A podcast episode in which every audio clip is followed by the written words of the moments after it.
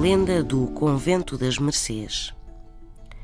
Conta-se que na Ilha da Madeira existiu em tempos um convento de capuchinhos, o Convento das Mercês ou de Nossa Senhora das Mercês, e sobre este convento conta-se a seguinte lenda.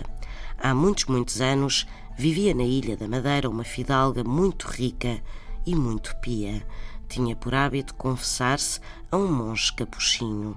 Ora, este monge queria construir na ilha um convento de religiosas e pediu ajuda à fidalga para a construção.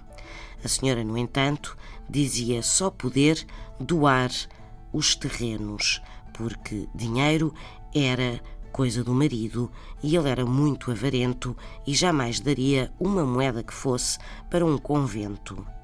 Poucos dias depois, a fidalga sonhou com Nossa Senhora das Mercês, que lhe pedia um convento. No sonho, respondeu-lhe que apenas podia dar as terras, pois que não tinha dinheiro. Pelo que a Virgem lhe respondeu: Fará como quiser, pode até doar-me tudo o que é seu e até as suas vestes, mas eu quero esse convento. Muito impressionada com a aparição da Virgem, a fidalga logo ao outro dia, começou a doar os bens pessoais que tinha para a construção do convento. Mas quando se pediu a autorização ao bispo, este recusou.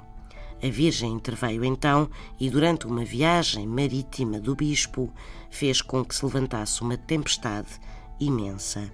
O bispo invocou então Nossa Senhora e esta apareceu-lhe e pediu-lhe para autorizar o convento. E foi assim que nasceu o Convento das Mercês ou de Nossa Senhora das Mercês. São histórias assim mesmo.